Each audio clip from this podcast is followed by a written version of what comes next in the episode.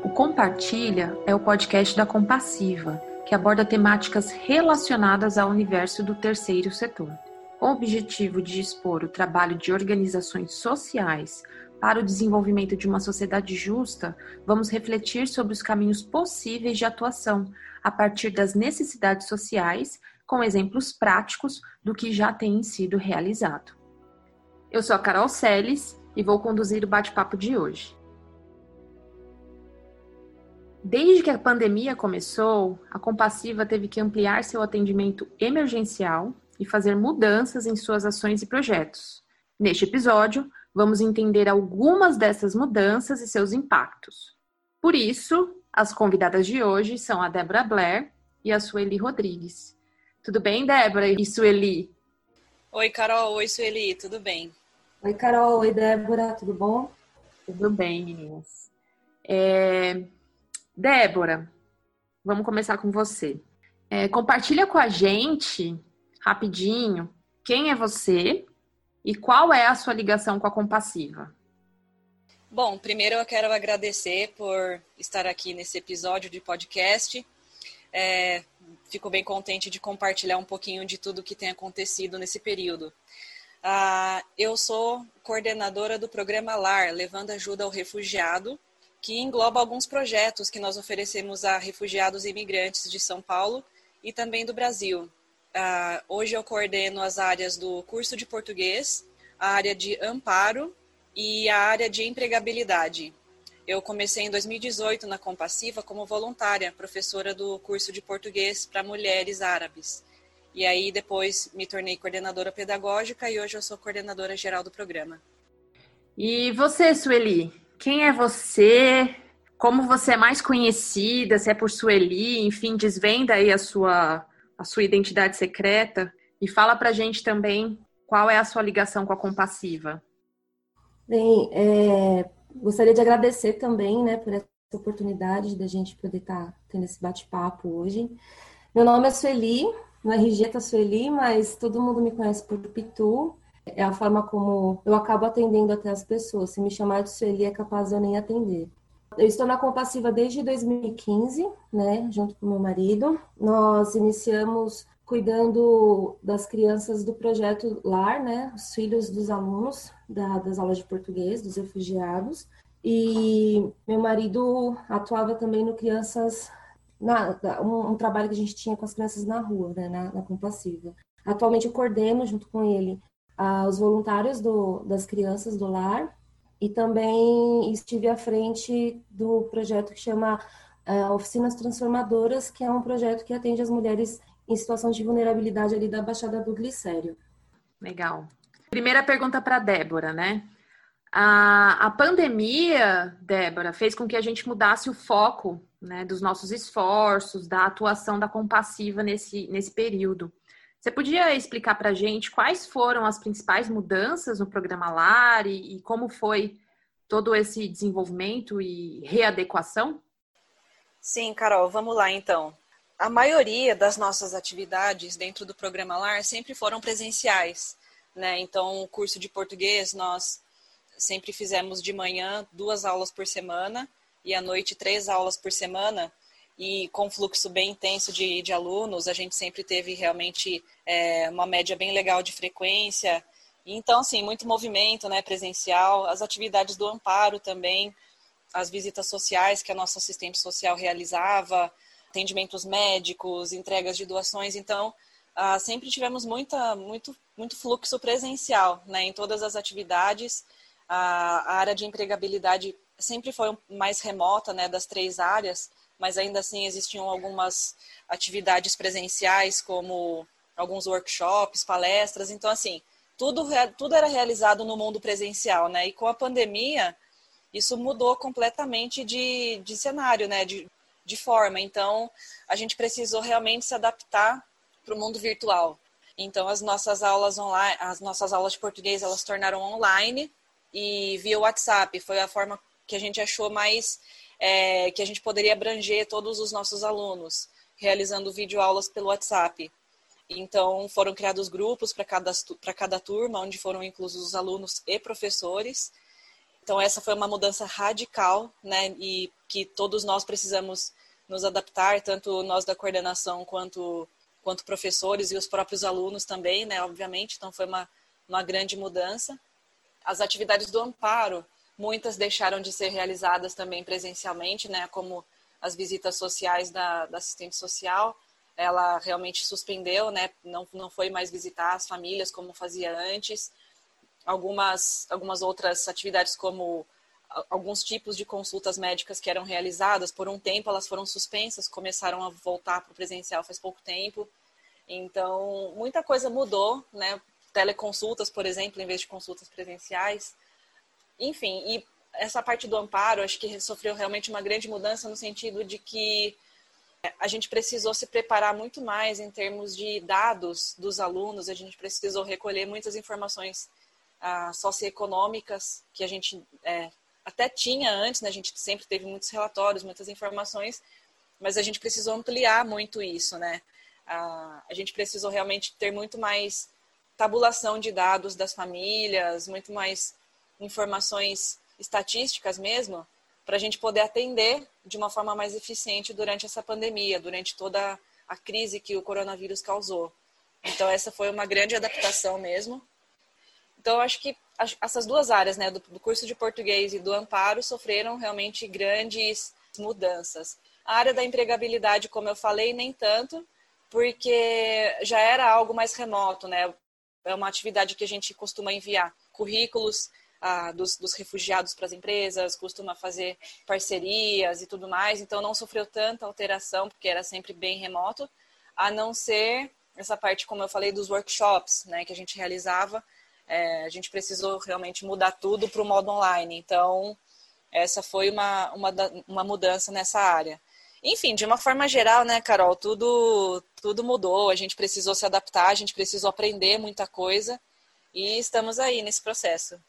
Boa, Dé. E até fazendo um parênteses, falando sobre alguns dados da compassiva, que é bem legal que você falou, e até expressando né, isso em números, em alguns dados do que, daquilo que você falou, de março a setembro, ou seja, do início da quarentena até setembro, a compassiva conseguiu entregar quase 8.500 cestas, né, básicas para tanto alunos quanto atendidos da compassiva, quanto a população ali, quanto os moradores da região do nosso bairro. Houve também aí uma contribuição que era foi algo inédito e bem específico quanto a por causa e devido à pandemia na questão da moradia, né, do auxílio mesmo para pagamento de, de aluguel, de contas de consumo como gás, energia, enfim, essas coisas que são essenciais também. Então, de março a setembro, a Compassiva, juntamente com doadores gerais, pessoas físicas, pessoas jurídicas, enfim, com apoio de muita gente aí, voluntários, muita gente se engajando, a Compassiva conseguiu contribuir com mais, quase 57 mil reais né, em pagamento de contas é, em geral. Foram distribuídos quase 4 mil kits de higiene. É, como você falou, né, os atendimentos é, que se tornaram na, na, área da saúde teleatendimentos foi aconteceram quase 170 atendimentos, teleatendimentos, e também foi disponibilizado aí quase dois mil reais em é, remédios de alto custo ou exame médico. E uma coisa muito legal, além de tudo isso, obviamente, quando, quando você falou das aulas, os números, né? A gente conseguiu tabular isso, e isso é muito legal, porque vocês estão fazendo um trabalho de um esmero enorme, e em termos de vídeo aulas produzidas, foram quase 400, né, de março a setembro. Então, com certeza, esse número, agora estamos em novembro, se você está escutando esse episódio, nós estamos em novembro de 2020, então, é, provavelmente esse número já aumentou, mas é muita coisa, né? É muito legal essa expressividade e a maneira como a compassiva, que representa, na verdade, a compassiva é formada de pessoas e todo mundo se engajou e rapidamente, de fato, assim, adaptou aquilo que a gente entregava, né, e conseguia contribuir na vida desses atendidos de uma maneira que eles pudessem também acessar, né, e que fosse é, compatível, né, com a atual realidade nossa. E até o perfil, né, dos alunos é bem legal, assim, ver isso. Então, 35% dos alunos vêm, né, da Síria, 18% é, da Venezuela, 15% palestinos, 9% marroquinos, 4% do Egito, 3% do Irã, 16 outras é, 16% de outras nacionalidades, como Afeganistão, Argélia, Iêmen, Paquistão, enfim. Então, esse é um panorama bem resumido, de março a setembro, e com alguns números que podem ilustrar e ajudar vocês a entenderem um pouquinho o contexto da compassiva e de como ela prontamente é, conseguiu se reinventar, porque a gente está falando sobre reinvenção, assim, né? A gente está é, não era algo que era inerente a gente, a gente, a nossa presença física ela é muito atuante, a gente está sempre muito tete a tete com as pessoas, mas a gente precisou aprender a estar nesse ambiente online também, né? Então isso fez com que também fosse uma grande oportunidade para a Compassiva crescer nesse aspecto. E aí, Pitu, a gente vai falar, vai chamar você de Pitu, né? É, a próxima pergunta é para você. E você? Como tem sido a sua atuação dentro da Compassiva né, nesse período e como você tem sido impactada nesse período? Quanto às crianças, né, que eu tinha comentado antes, a gente precisou repaginar algumas coisas. É, temos tentado, de alguma forma, estar presente na vida dessas crianças que a gente atendia. Então, a gente conversa, chama, é, faz é, ligações de vídeo com elas, é, para conversar, bater papo, saber como que tá. Começamos de uma forma bem embrionária, né? Estamos numa, fase bem embrionária a respeito de fazermos é, reforço escolar com elas. Então a gente tem atendido a uma criança, né, como teste, ver como que ela vai se sair é, em relação à escola e os voluntários também estão se readaptando a essa realidade. E é uma forma também da gente continuar tendo esse relacionamento com elas e com as famílias. E uma outra área que eu tenho, tenho estado bem à frente, tenho atuado mais, a Débora falou a respeito da repaginação em relação ao amparo, né? Então, o amparo, que antes era algo que era dentro do projeto LAR, do Levando Ajuda ao Refugiado, ele acabou se estendendo para a comunidade também, ali da Baixada do Glicério. E outros imigrantes também têm sido alcançados através da distribuição de cestas básicas. Então, você passou os números, né, de, de março até o mês passado, até setembro, até o mês atrasado, setembro, o número de cestas básicas entregues, mas o número de pessoas alcançadas através das cestas básicas, ele é muito maior, ele chega a mais ou menos 25 mil pessoas, não famílias apenas, né? Então, eu tenho estado à frente da questão da distribuição das cestas básicas e toda semana, uma vez por semana, a gente está presencialmente na compassiva, tomando seus devidos cuidados, né?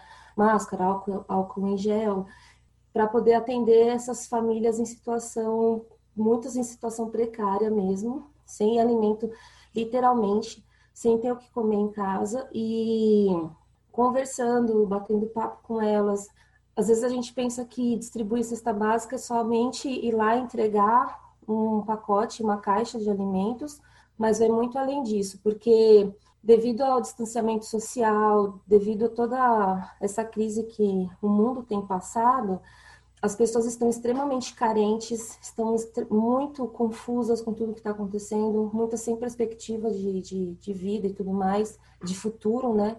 Então, entregar cestas básicas tem sido algo que a gente percebe que traz a pessoa para a realidade, mostra para as pessoas que elas não estão sozinhas, né? Que tem quem se preocupe com elas, né? Elas podem muitas vezes chorar suas mazelas lá com a gente e eu tenho visto que isso traz uma transformação na vida delas e também nos voluntários que estão lá com a gente todas, todas as quintas-feiras. E agora uma pergunta para as duas. Quais foram ou quais têm sido ainda, né, os desafios de vocês, seja no, no quesito do atendimento ou das funções, mas também no nível pessoal. Bom, Carol, é, realmente desafios não faltam, né? É, todos nós nessa pandemia a gente está enfrentando várias situações novas, várias necessidades de adaptação. Então, assim, eu poderia listar vários desafios aqui, né, em relação ao trabalho, que envolvem também é, situações pessoais, enfim. Eu acredito que, principalmente bem no começo, né, em março, abril, um grande desafio foi a adaptação das aulas de português para o modo online. A gente cogitou muitas possibilidades, a gente pensou em, em dar aula pelo Zoom, a gente pensou em gravar vídeos e subir no YouTube, a gente pensou várias, várias ferramentas, mas nós acabamos chegando na conclusão de que o WhatsApp seria o melhor, porque uh, todos os alunos, todos os nossos atendidos acessam essa plataforma, é, não é algo que consome dados, né? E muitos deles é, não tem não tem internet, é, Wi-Fi em casa, só usa dados, ou só é, ou só tem Wi-Fi, às vezes está fora de casa, né? Então assim a, a, questão de acesso à internet sempre foi uma barreira, né? Sempre foi um, um não não sei se uma barreira, mas sempre foi algo a se considerar, né? Então, assim, a gente precisava é, pensar numa plataforma adequada para que todos os alunos pudessem é, ter acesso às aulas. Então, pensar né, nesse, nesse formato já foi um desafio. Outro desafio em relação a isso foi a própria preparação dos videoaulas, né? Era algo novo para mim, para a coordenadora pedagógica, para os professores. Então, a gente precisou nos adequar, eu e a, eu e a coordenadora pedagógica, para depois também passar essas essas, esse formato, né, essas ideias para os professores que são voluntários, para que eles pudessem pegar essa, essa manha, digamos, né, de gravar os vídeos, o tamanho certo do vídeo, é, de que forma, em que formato vai ser a atividade proposta no grupo, né, a interação, os exercícios, se é por áudio, se é por mensagem. Então, assim, a gente foi aprendendo e, e a gente está aprendendo até hoje, né? Como você falou, não são desafios que acabaram, eles continuam acontecendo. É, mas a gente já aprendeu muito e gente, agora as coisas estão fluindo, né? Digamos assim, no curso de português, acho que passou aquela fase crítica da gente entender como fazer e agora a gente já está fazendo, só está tendo que manter, né? É um desafio, mas assim, acredito que é, a fase crítica de adaptação passou. Foi bem difícil nos primeiros meses, foi desafiador, mas valeu a pena porque a gente continuou com o mais importante que nós acreditamos, que é o vínculo. Né? Então, assim, é, a gente, com as aulas de português, com, com os professores ali sempre em contato com os alunos e conosco também, né, da coordenação, a gente conseguiu manter esse vínculo sem perder relacionamento com os alunos. Né? Claro que sempre tem aqueles que acabam sendo mais, mais offline, né? não, não conversam muito, não interagem, mas a grande maioria a gente conseguiu manter um contato né? através das aulas de português. E outro desafio grande foi realmente, como eu disse no começo, recolher as informações socioeconômicas que a gente ainda não possuía. Né? A gente já tinha bastante relatório, bastante coisa, mas a gente precisou recolher muito mais e fazer isso online não é fácil também, né? A gente não está vendo as pessoas, a gente não está visitando. É, mas essa, essa, essa atividade de, desse levantamento de informações foi absolutamente essencial para a gente conseguir suprir é, as necessidades que nós suprimos né, oferecer os auxílios e os, os amparos mesmo, né, que nós oferecemos, como você comentou, o auxílio moradia, é, as próprias cestas básicas, os exames e consultas, tantas outras necessidades que foram surgindo, doações diversas, né, de até mesmo de móveis, enfim, a gente realizou tanta coisa e sem essas informações levantadas seria seria muito mais difícil ou até mesmo impossível. Mas foi um desafio, não foi fácil levantar todas essas informações, não. Mas foi muito legal, assim, valeu demais a pena. Foi o que realmente fez a, o embasamento, né, para todo o trabalho que a gente realizou e tem realizado agora durante a pandemia. Bem, acho que da, que tem sido assim, tem, tem dois pontos assim que são bem difíceis, assim, que são realmente desafiadores. O primeiro deles é a, a questão das doações que a gente recebe. Hoje, graças a Deus, a gente consegue ter uma doação mensal, né, a, quanto às cestas básicas, mas existem outras demandas, como kit de higiene, é, fraldas, né? Então, isso acaba levando a gente a outra dificuldade. Por muitas vezes a gente se viu na, na condição de escolher quem a gente vai ajudar. É, como assim? Por exemplo, das fraldas. A gente passou por isso na semana passada. A gente tinha um valor designado para comprar fraldas, não deu para comprar fraldas para todo mundo que precisava. Então, eu e meu marido, a gente ficou quebrando a cabeça para ver, não, esse, esse, essa criança está no desfraude, então acho que a mãe consegue dar uma segurada, né, em relação à fralda dela e vamos atender um, um recém-nascido, então vamos priorizar o recém-nascido. Isso é, isso é muito difícil de fazer a gente está numa condição, entre aspas, de juiz, avaliando a necessidade do outro a partir da minha percepção, decidindo quem que vai ser amparado nesse momento. Então, escolher quem a gente vai abraçar, entre aspas, né?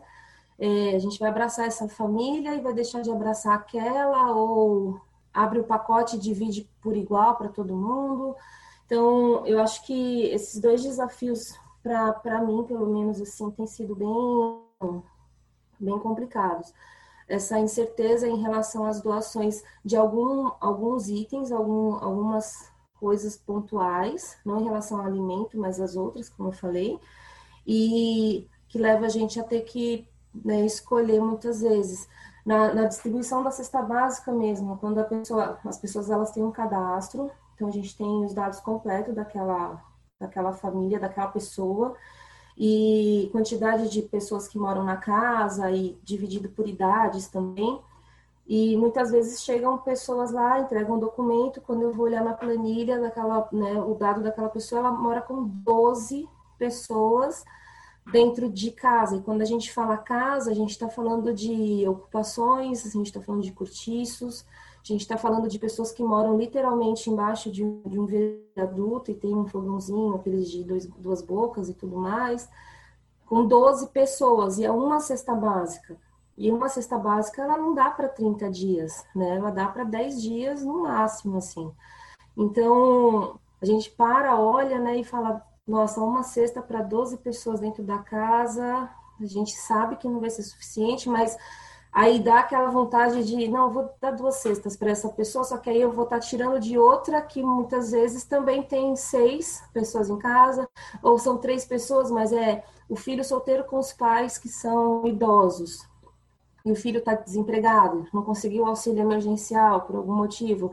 Enfim, é, a gente está nessa condição de, de avaliar a, a necessidade do outro a partir do, do, do, ponto onde eu estou olhando é, é, muito complicado. Isso é bem, é bem desgastante, emocionalmente falando, fisicamente falando.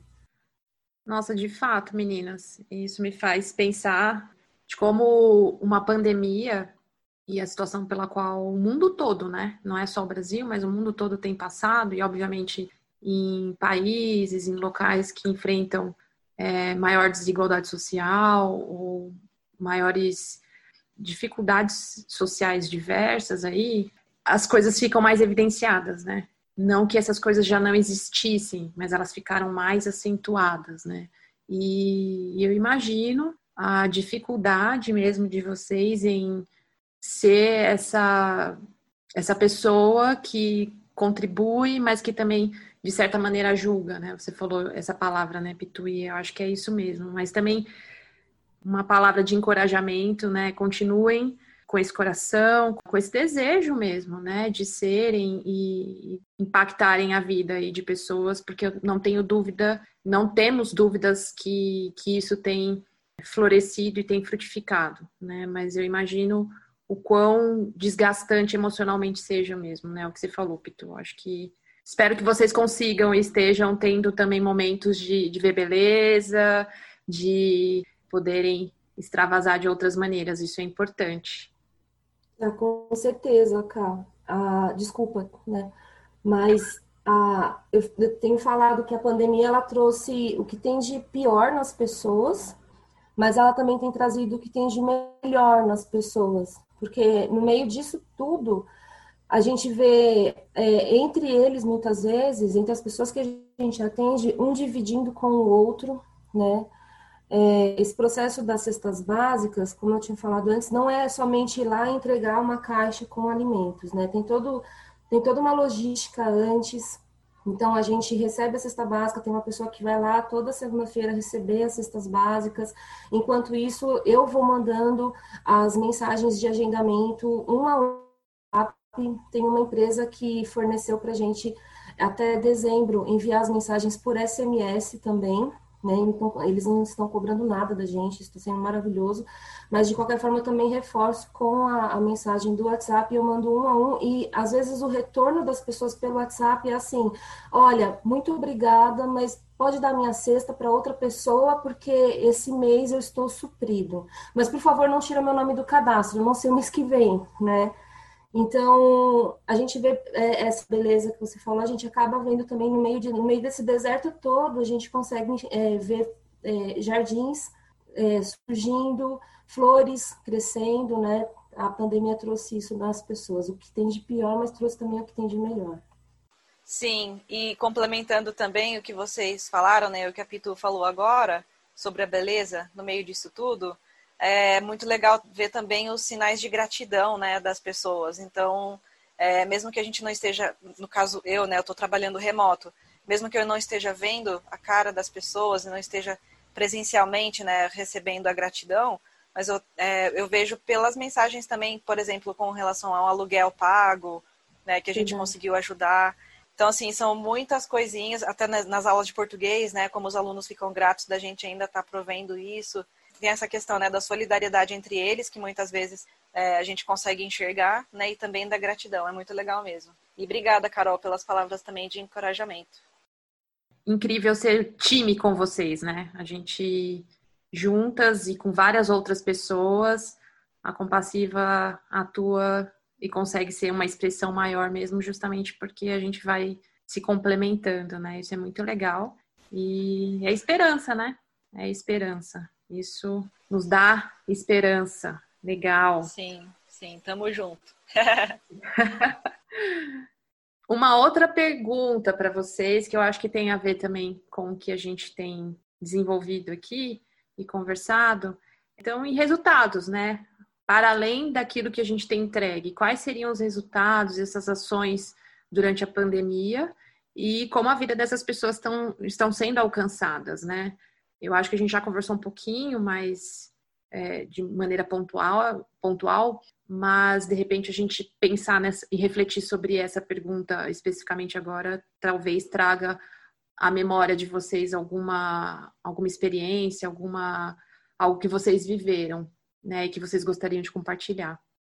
Bom, realmente, Carol, os resultados disso tudo que, que a gente tem feito durante a pandemia vão ser, não são de, de alcance só a curto prazo, né? Não são somente, digamos, entre aspas, tapa-buraco emergenciais, né? Claro que, assim, as nossas ações estão pautadas né, na emergência, na, na, nas, nas, urgências que a pandemia causou, né? Essas, é, tudo isso que a gente vem conversando são respostas a essas emergências, essa, essa crise, mas a gente tem a certeza absoluta de que vai permanecer, primeiro porque isso só está ajudando para fortalecer ainda mais os vínculos que a gente já tinha, né, de, de relacionamento, de confiança.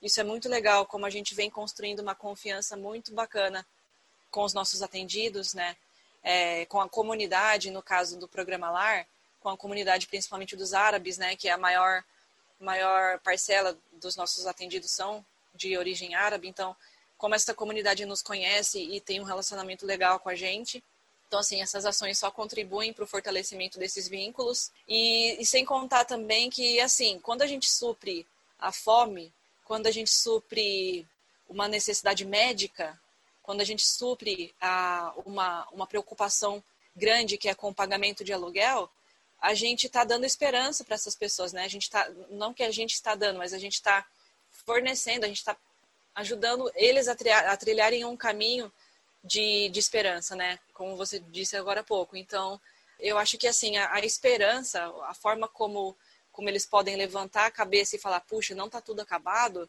às vezes isso salva vidas, né? Às vezes isso salva perspectivas, às vezes a pessoa sem perspectiva, ela vai enterrar todos os sonhos, vai enterrar todas as possibilidades. Mas com uma pontinha de esperança e com a sensação, como a Pitu falou, né, de que ela não está sozinha, de que essa pessoa não está sozinha, isso pode fazer com que ela permaneça firme no caminho. Então, assim, é uma ação muito, entre aspas, pequena frente a tantas dificuldades da vida, mas que eu, eu acredito que pode sim ter muito resultado efetivo a longo prazo.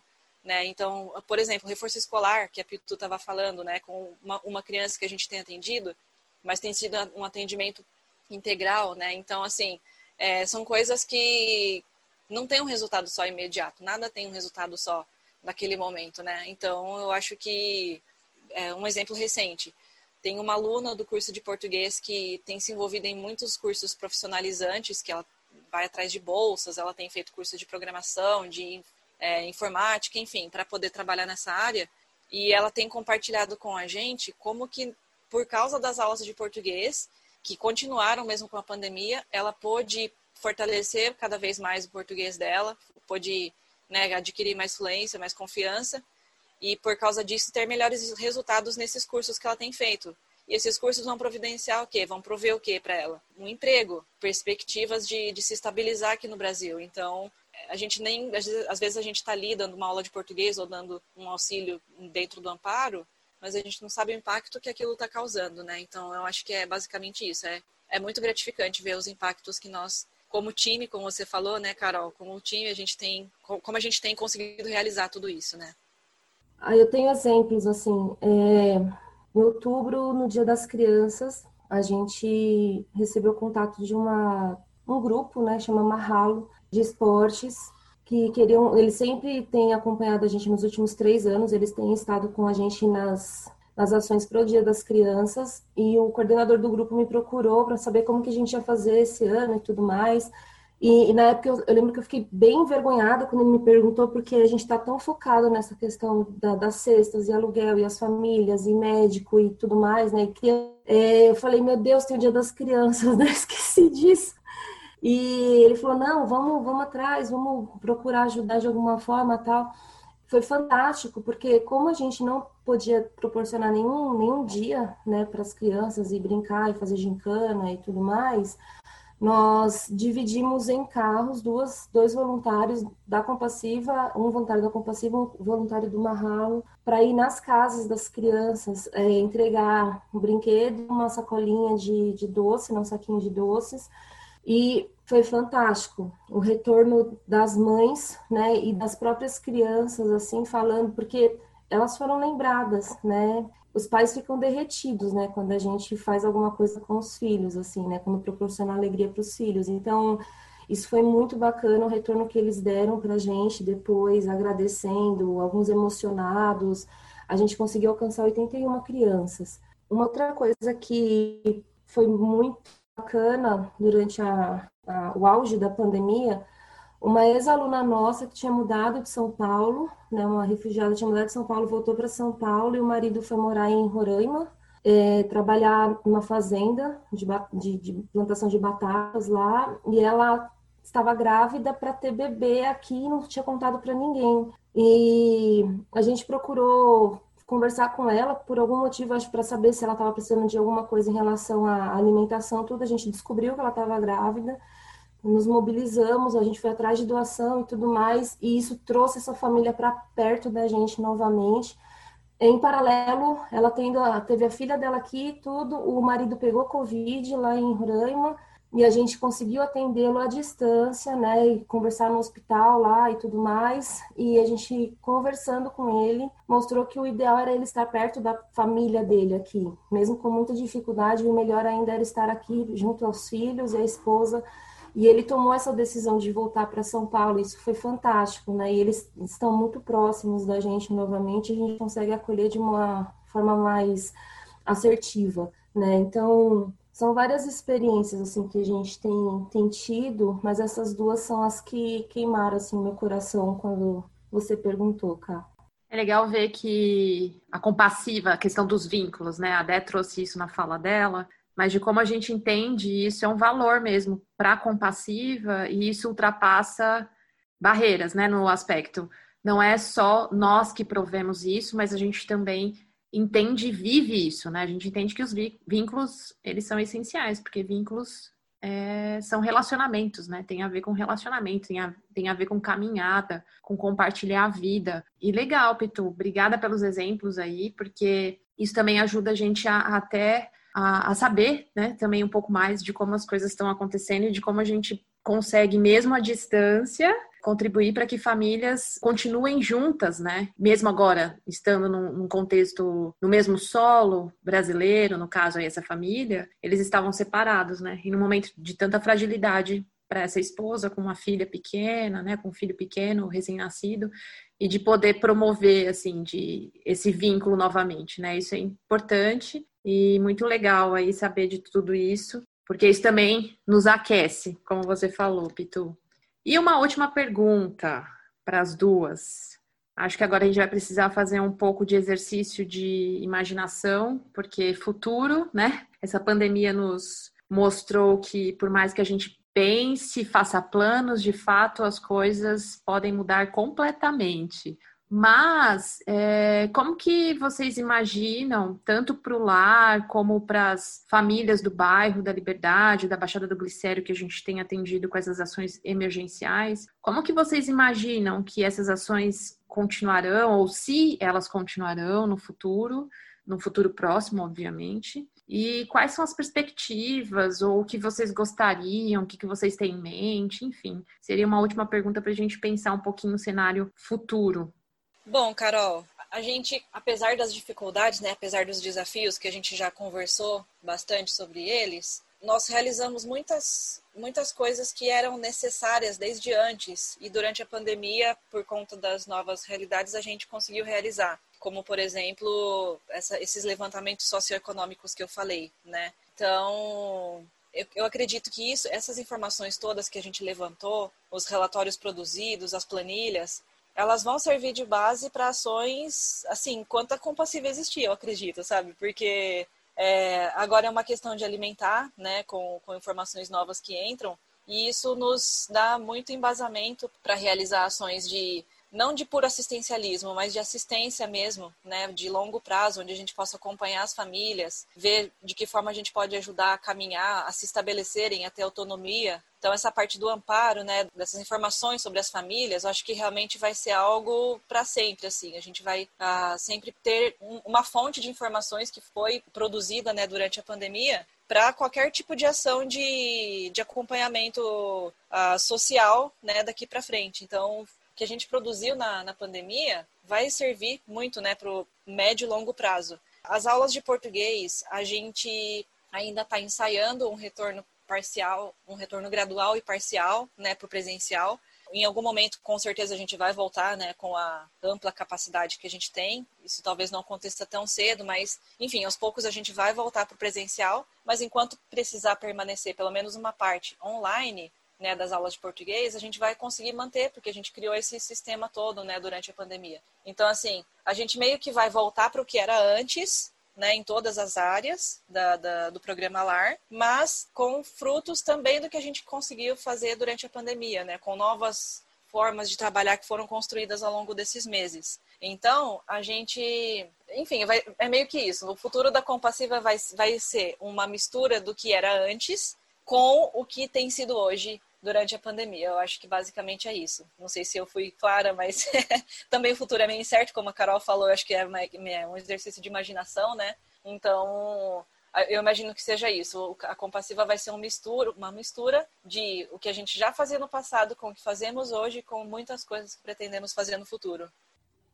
O que eu vejo é uma mudança que aconteceu, tem acontecido, de dentro para fora, é, em relação aos voluntários que a gente coordena, né, os voluntários das crianças, a visão deles em relação a, a estarem próximos, a, a, se preocuparem com o futuro das crianças e de serem é, um diferencial né, na vida deles, é, dessas crianças, isso ficou muito aflorado. Eles já tinham isso antes, mas agora está tá muito mais aflorado, o envolvimento está tá bem diferente, eles estão muito mais envolvidos mesmo com, com a, a questão do futuro da, dessas crianças que a gente atende.